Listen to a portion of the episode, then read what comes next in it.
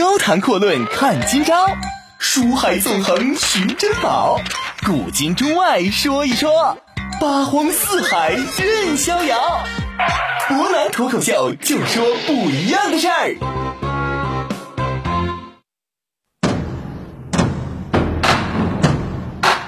听众朋友，大家好，欢迎您收听今天的博南脱口秀。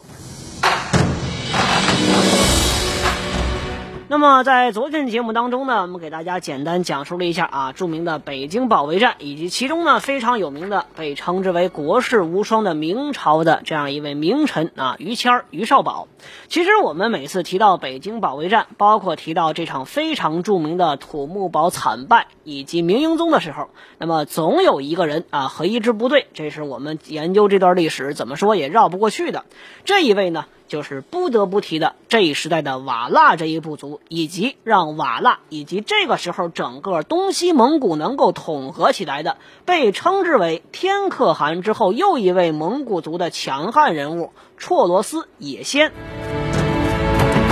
其实也先这个名字啊，可能听起来呢有点拗口，但是实际上，如果说您比较熟悉明朝历史的话，都会知道这一位人并不陌生。正是他在这个土木堡之变之中啊，有一个震惊世界，可以说让整个军事史为之震惊的一个表现。虽然说这一刻他本人呢，并没有继承所谓蒙古最显赫的这样一个黄金家族的血统，但是他的能力。包括他个人这么多年的威势，被很多蒙古人称之为是成吉思汗附体。可以说，这一切正是野仙一生的巅峰时刻。那么今天的节目呢，我们就来说一说啊，这位被称之为是成吉思汗之后又一位号称天可汗的人野仙和野仙的故事。我们说，想要了解野仙的家族，那就得先从他家族的历史说起。瓦剌这个词儿什么意思呢？它实际上是元明时期啊，这样一个对西部蒙古人的一个称呼，也称之为卫拉特，包括很多部落。由于他们呢跟传统的蒙古人不太一样，这一部分人主要生活在森林之中，因此呢又称之为森林百姓、林中百姓。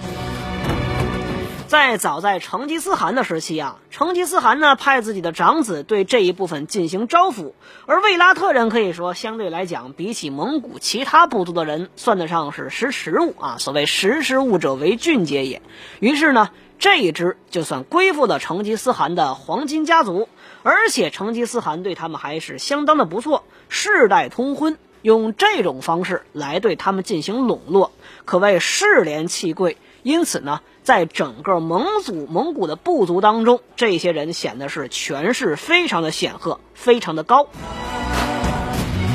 在明朝初年，就是一四零二年的时候呢，鞑靼贵族鬼律赤啊，杀掉了元代的末代故帝，而且呢，把这个元朝的元号就直接给取消了，自己立为大汗，称之为回鞑靼。在这一期间呢，就是瓦剌一部是乘机摆脱了所谓鞑靼人的统治，从此。蒙古呢是一分为二啊，东部蒙古是归到鞑靼一部，西部蒙古是归到了瓦剌一部。我们说这两个民族虽然说看起来有些不同，但实际上呢，终究都是游牧民族，同样呢也是嗜杀，并且呢性格比较暴烈。因此说这两大部族长期为了争夺草原之上的霸权，部族之间不断是相互攻杀，实力可以说也是此消彼长。我们之前在讲明成祖朱棣的时候就提到过，那么朱棣呢，为了防止蒙古人再次强大起来啊，进行了五次北征啊，历史上称之为朱棣扫北。可以说呢，这些正是被称之为预防式打击的这样战争。虽然后世很多人用这种方式来黑朱棣，认为他叫什么好大喜功、穷兵黩武，但是我们说，在某种程度上，这几次北伐呢，是分别打击了瓦剌和鞑靼部落。可以说，这种方式在当时来讲，虽然说并不是特别的有效，但是从长远的角度出发，还是对明王朝的巩固起到了一定的作用。那么，为了不让蒙古这边呢再次出现一个强权啊，我们说明成祖可以说也是煞费苦心五次远征，而自己也是死在了第五次远征的过程当中。但是他没有想到的是，达达和瓦剌这边到最后依然呢是重新的结合在了一起。一四零八年啊，非常著名的鬼力赤呢，被他手下的一名悍将阿鲁台杀死。而阿鲁台本人呢，虽然说没有黄金血统啊，所谓黄金血统，实际上指的就是成吉思汗及其一脉的这样一个非常显赫的家族。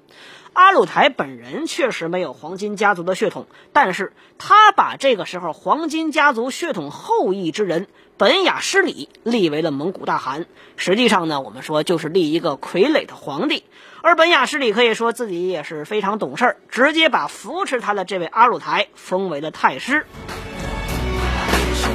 而瓦剌这边呢，可以说，自从一四一四年明成祖北伐击退了瓦剌军之后，那可以说瓦剌一部呢是受到了很严重的打击。鞑靼部和瓦剌部这个时候并没有因为明朝军队的攻击而双方停止互相征战，而是继续攻伐不止。可以说呢，内斗还在持续当中。阿鲁台绝对称得起是蒙古这边的一代名将，那人家带领着鞑靼部呢是逐渐占据了上风，并且还控制了兀良哈三卫，就是明朝所谓的朵颜三卫这个地方啊。一四一六年的时候，瓦剌呢是被鞑靼所击败，瓦剌的可汗呢马哈木是彻底败亡，于是鞑靼一部的势力再次变得强大起来。我们说他们希望自己这个时候能够统一蒙古全境。并且继续南下，开始骚扰明朝。我们说朱棣啊，很多人黑他，说他纯粹是好大喜功、穷兵黩武，闲的没事干才喜欢去扫北。我们说历史真的是这样吗？显然并不是。没有任何一个皇帝，哪怕他是一个真正的昏君啊，会无缘无故做一些所谓的啊，可以说呢是劳民伤财的事儿。朱棣实际上正是由于阿鲁台这边瓦剌。包括鞑靼的势力在此消彼长之后，鞑靼人呢在逐渐做大，朱棣不得不三次亲征阿鲁台。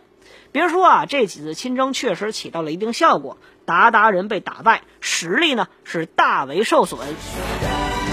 我们说什么叫做此消彼长啊？刚刚还是鞑靼人对瓦剌占有很大优势，而这个时候瓦剌这边呢一下得到了喘息机会啊，马哈木之子。托欢这样一位人物是继承了自己父亲的位置，并且在一四二三年的时候，趁着鞑靼人混乱当中再次进攻鞑靼，阿鲁台呢被打败。我们说瓦剌在双方的交战当中再次占据了上风。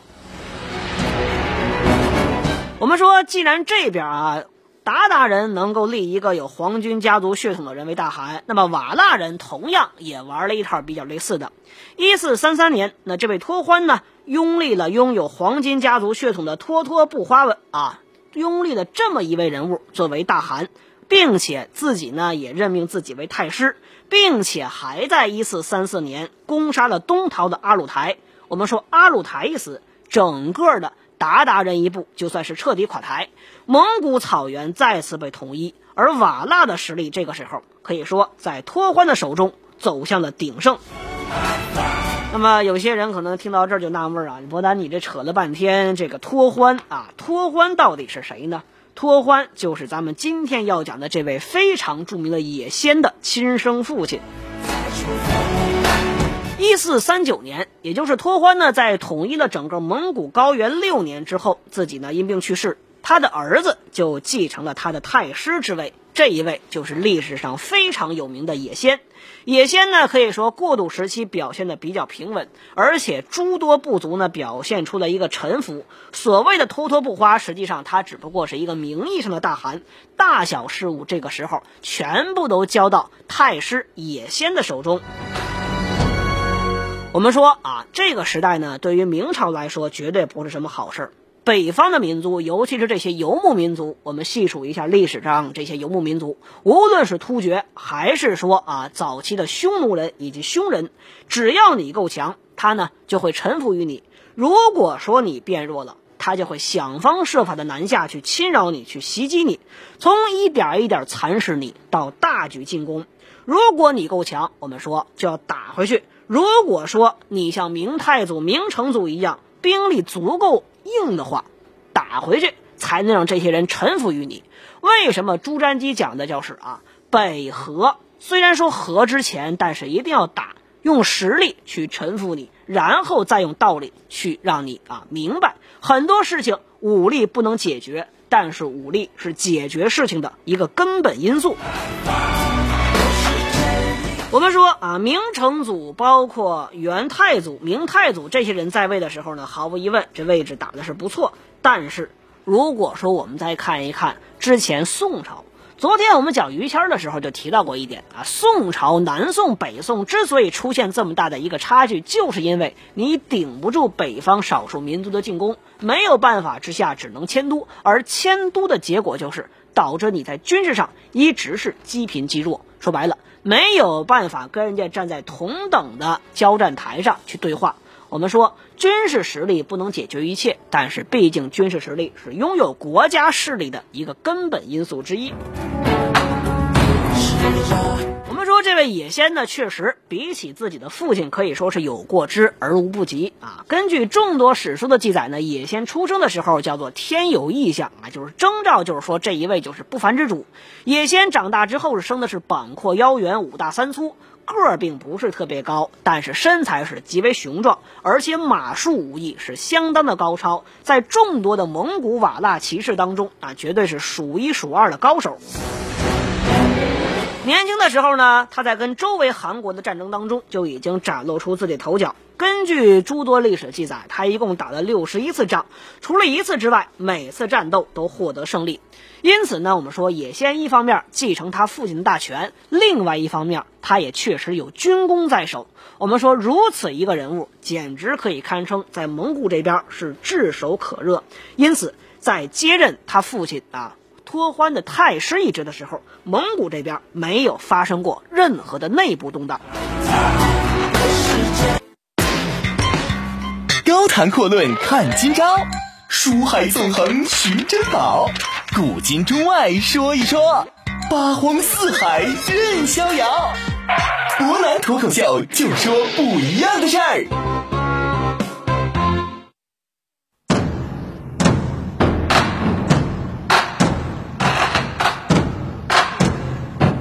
各位，欢迎回来！您现在正在收听的是博南脱口秀。我们刚刚提到一点啊，野仙呢，实际上在蒙古国本身内部，它采用的就是靠实力说话这样一个政策啊，自己确实够强，无论是单打独斗还是领兵作战，可以说在当时的整个蒙古汗国之内，那就是无出其右者，没有人能跟他掰一掰手腕。因此呢，野先在就任太师之后，那么蒙古汗国的权势全部都落到了这样一位太师的手中。他凭借自己很优异的军事能力，开始了自己的计划。一四四六年的时候，野先呢那首先派瓦剌大军进攻朵颜三卫啊。当时呢，朵颜三卫正在跟建州女真一族交战，那么争夺地盘，因此呢，背后受到瓦剌的进攻，一下子可以说受到两面夹击，全面崩溃，很多首领全部被杀。记载中，野先呢几乎是全歼三位鞑子，可以说这个地盘到最后不得不归附于野先一部。随后呢，野先继续指挥自己的已经得胜的胜利之师啊，扫荡了建州女真，尽收其民。随后呢，又兵锋直抵黑龙江，与野人女真一部进行相持。除了用武力征服辽东之外，野先呢又通过像包括联姻呐、拉拢啊这些手段征服了西北诸位。最大的哈密卫一部呢，首先归附，那么其他的诸位也逐渐投到了野先的旗下。我们说野先呢，正是用这种方式，无论是用军事实力去强行镇压，还是用用联姻的政治手段去拉拢，仅仅两年的时间啊，到了一四四八年的时候，也先实际上掌握的这个所谓的蒙古汗国，已经控制了像包括东起女真、西达哈密，以及啊像甚至包括玉露都斯河这样一个流域。北边呢，一直是抵到了现在俄罗斯境内的叶尼塞河上游；南部一直到了明长城这样一个极为广袤的地区，史称漠北东西万里，无敢与之抗者。我们说，对于野先这样一个并非出身于士族大家的人物来说，这绝对称得起一个伟大的军功。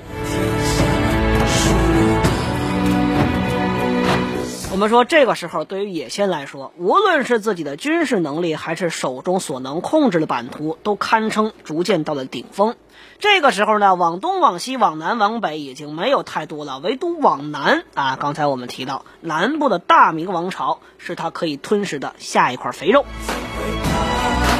我们说野先心里边也非常明白，明王朝的势力呢非常之大，并且在几次之前呢还对瓦剌一部进行过毁灭性的打击，想要就此把明王朝直接灭亡是不可能的事儿。但是在这些年进贡的过程当中，瓦剌也逐渐了解到啊，明英宗跟他的父亲啊明宣宗朱瞻基是完全不一样的人物。朱瞻基也好，在他之前的仁宗，包括朱棣，可以说这几位呢，那都称得起是啊雄才大略、野心勃勃的皇帝。我们说跟这样皇帝打交道，蒙古显然没有太多的机会。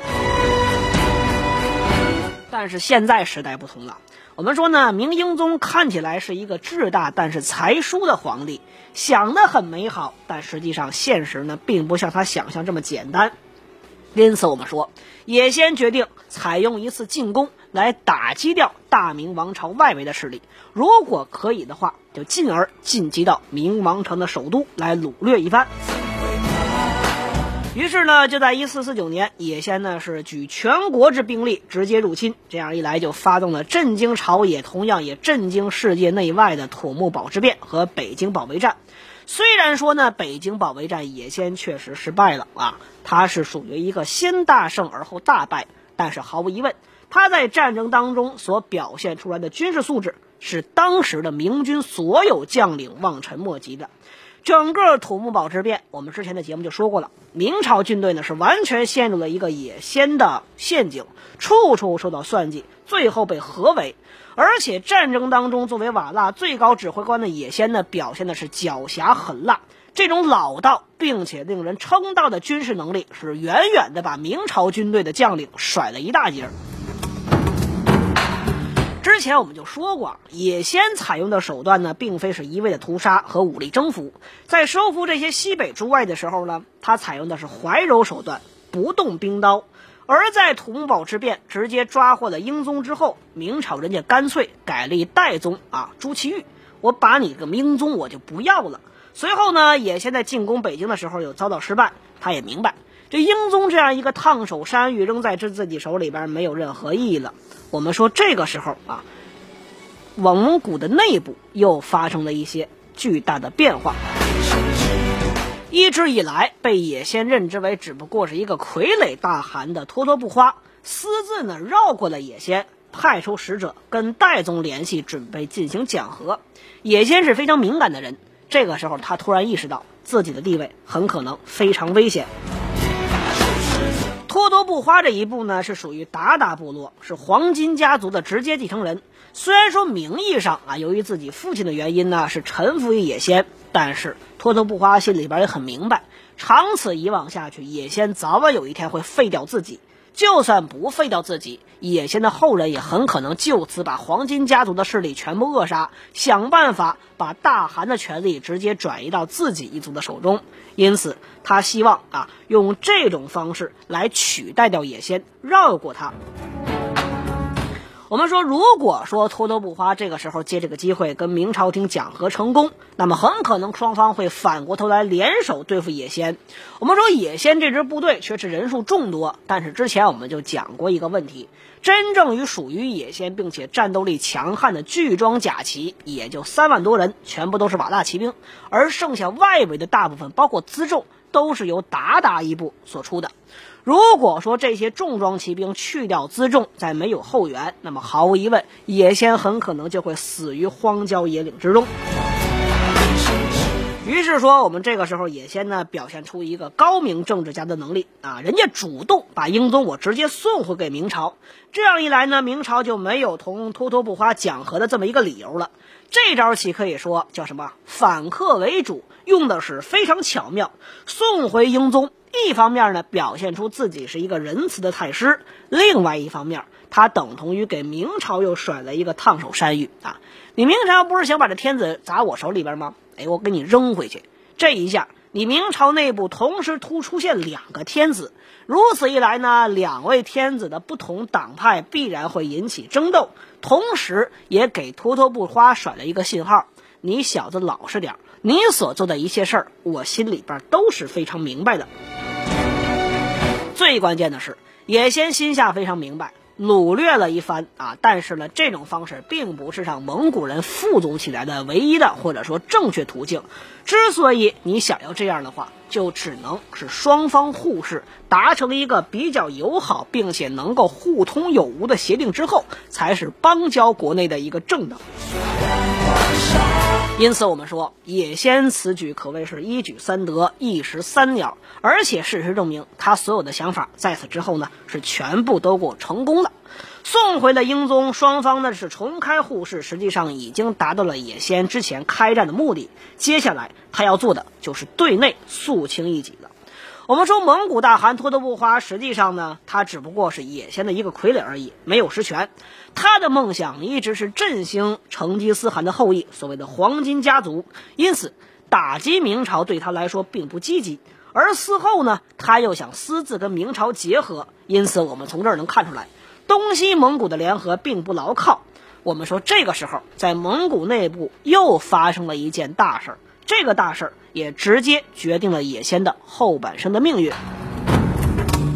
那么究竟发生了什么？野仙的命运又将如何呢？明天同一时间，我们再来跟大家好好的讲一讲。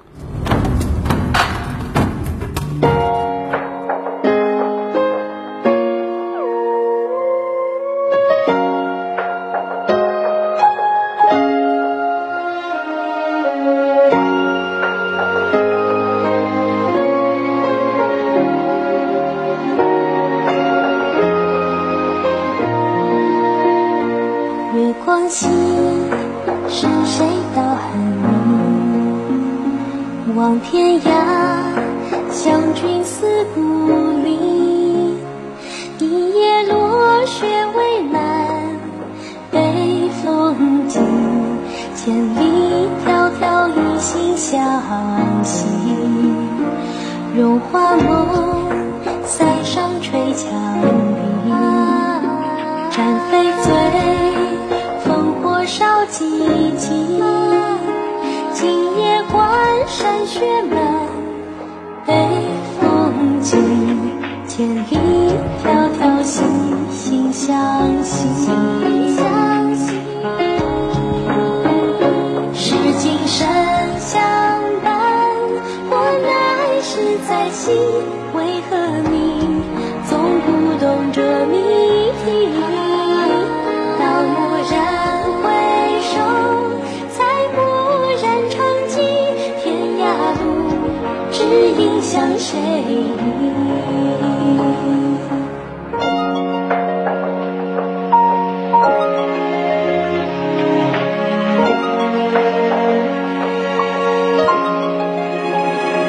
知青心，千里寄寒意。入红尘，关林归故里。今夜边声飘零，凭传记。血染